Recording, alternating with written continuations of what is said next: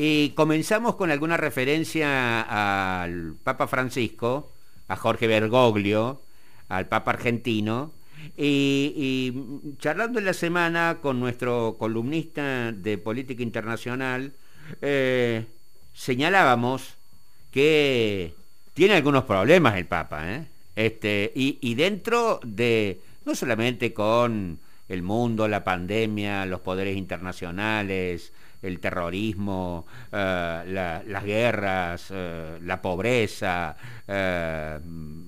el cambio climático, etcétera, etcétera, sino en su propia Grey. Eh, y eh, con tensiones muy duras, por ejemplo, en los dos extremos del espectro ideológico de la Iglesia Católica, Apostólica y Romana.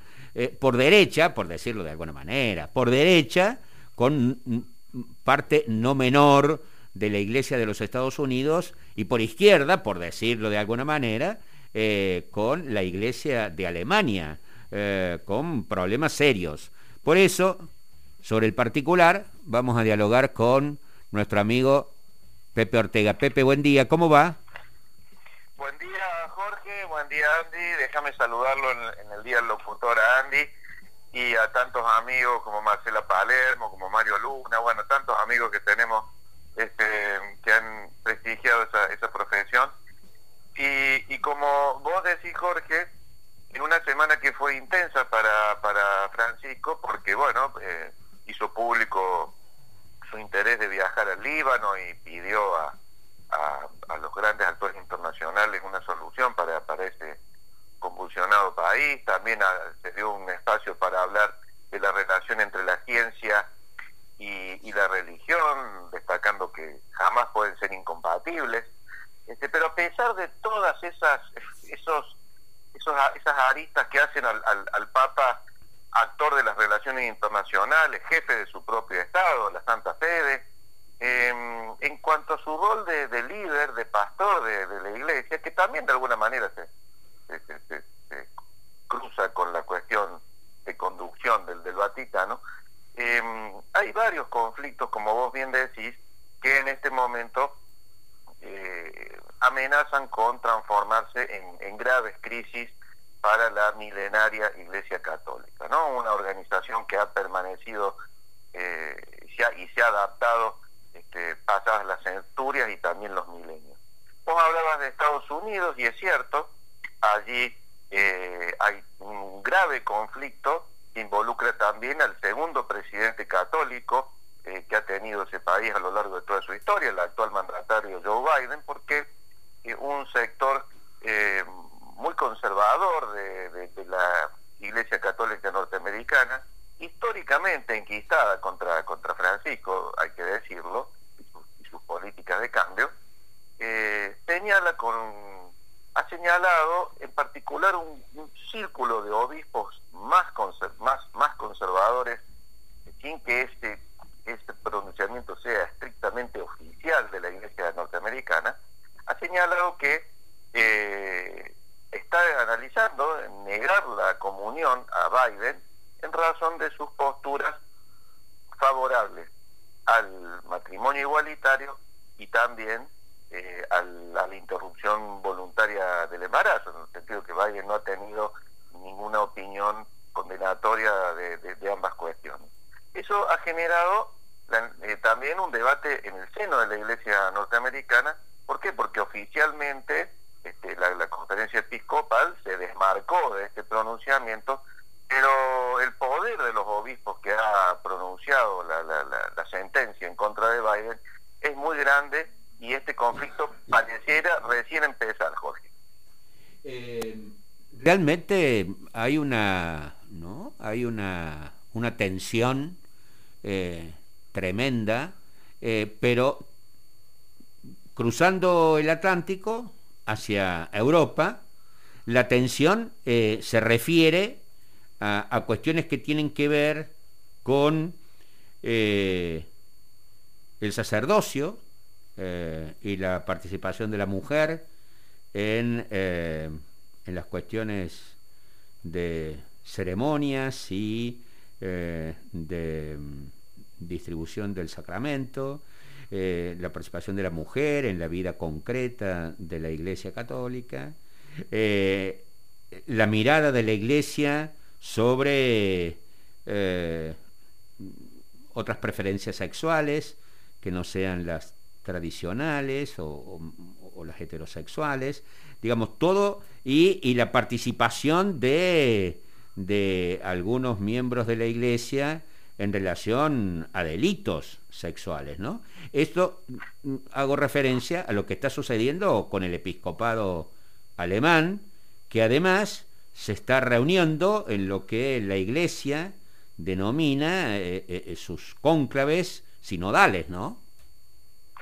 Sí, en, la Iglesia alemana, concretamente, se conjugan dos, dos cuestiones, ¿no?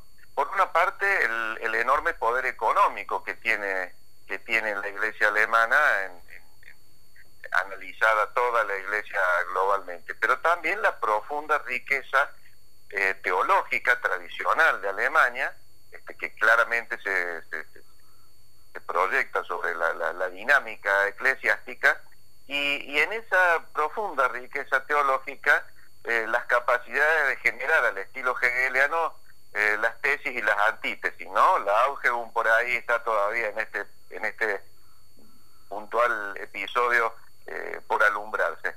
Y, y, es, eh, es, como vos bien decís, apunta a varias bandas, ¿no? Porque por una parte ha iniciado el camino del sínodo desde hace ya un tiempo, que se diferencia del concilio en, en, cuanto, en cuanto a que el sínodo está más orientado a apuntar al asesoramiento al, Papa, ¿no es cierto?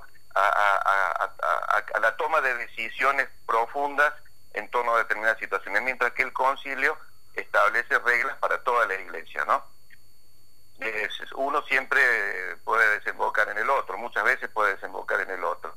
Y, y el sínodo aquí tiene que ver con lo que vos bien decís, la posibilidad, ¿no es cierto?, de eh, incorporar en el servicio eh, a mujeres em, y esto es un debate muy profundo que, ya ha comenzado, que se ha extendido también a algunos otros países, probablemente Australia sea el, más dinámico en este sentido, y eh, viene creciendo la temperatura en torno al, intercambio entre los núcleos más duros del Vaticano y los actores del sínodo.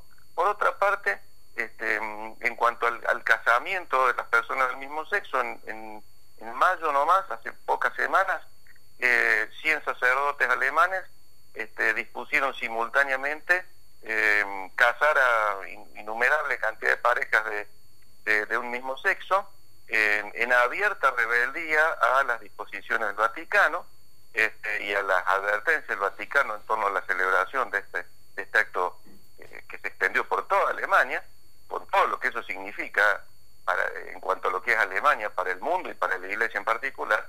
Y finalmente, la, renuncia en estos días, primeros días de junio, eh, del, obispo de, Múnich, de, Marx, este, un, reconocido este, jerarca eclesiástico de casi 70 años,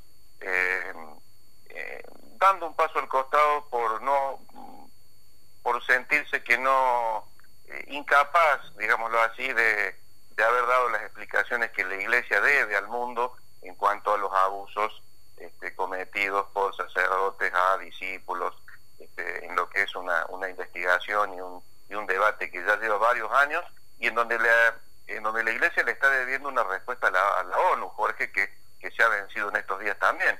Como sabemos, la renuncia no fue aceptada por, su santidad que este, en una carta del día 10 de, junio, eh, en un tono muy, muy, muy, muy afectuoso, eh, no solo que no ha aceptado la renuncia, sino que le ha, pedido a Marx eh, que redoble sus esfuerzos en pos de la lucha que con tanta valentía está llevando adelante, Jorge. Mira vos, ¿no?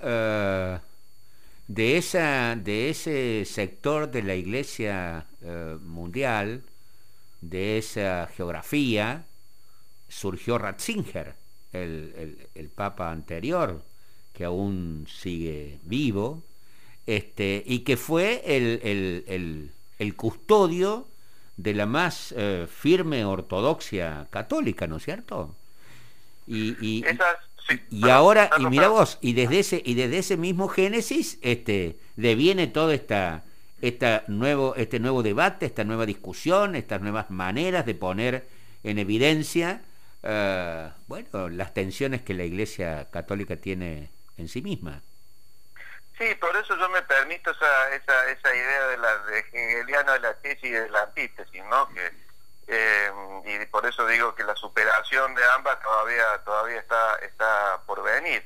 Eh, es evidente que el Francisco jefe, de Estado eh, ha podido inaugurar un tiempo de, profundo replanteo en la Iglesia de, una serie de cuestiones, porque antes hubo un Boctila y hubo un Ratzinger, ¿no?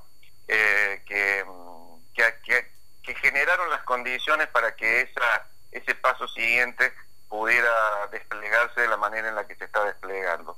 Y por supuesto, esto trae este, profundas este, debates y, va a seguir eh, trayendo eh, duras disputas en torno a, posiciones a tomar frente a determinados temas. ¿no? Bergoglio, vos lo hablabas antes, Jorge Bergoglio, no fue un un sacerdote este, que apoyase el, matrimonio igualitario. Por el contrario, ¿no? Mantuvo encendidas disputas cuando era cardenal de Buenos Aires con el, con el entonces exmandatario y por entonces diputado nacional Néstor Kirchner, vos lo recordás, eh, aunque en el fondo si se tomaran un café hoy Kirchner y Francisco, pudieran estar de acuerdo quizá en, muchas más cosas de las que pensaban hace 10 años atrás. Este, pero, pero de esto se trata eh, la evolución del mundo, esta evolución tan, tan dramática que está sufriendo en estos tiempos, y posiblemente para Francisco eh, haya dos, dos virtudes que él se ha encargado de promover en estos, en estos tiempos que, que, sean vitales para poder eh, sobrellevar lo que viene. ¿no? Por una parte, la resiliencia, la capacidad de adaptación, y como él dice, no hay resiliencia sin paciencia, sin tolerancia. ¿eh? Quizá todavía Dios no le ha dado todo lo que le tenía que dar, como alguna vez Domenico Tardini, el, célebre secretario de Estado eh, de Juan 23, le dijo a su antecesor, a Pío XII, cuando le negó el, el, cardenalato, ¿no? Eh, quizá todavía Dios no me dio todo lo que me tenía que dar, o le agradezco a Dios lo que todavía no me dio, ¿no? Quizá esa sea la clave para un Francisco que está destinado más que nunca a ser el líder más este, vital y más virtuoso de esta primera mitad del siglo XXI. Gracias Pepe, que tengas buen fin de semana. Un abrazo muy grande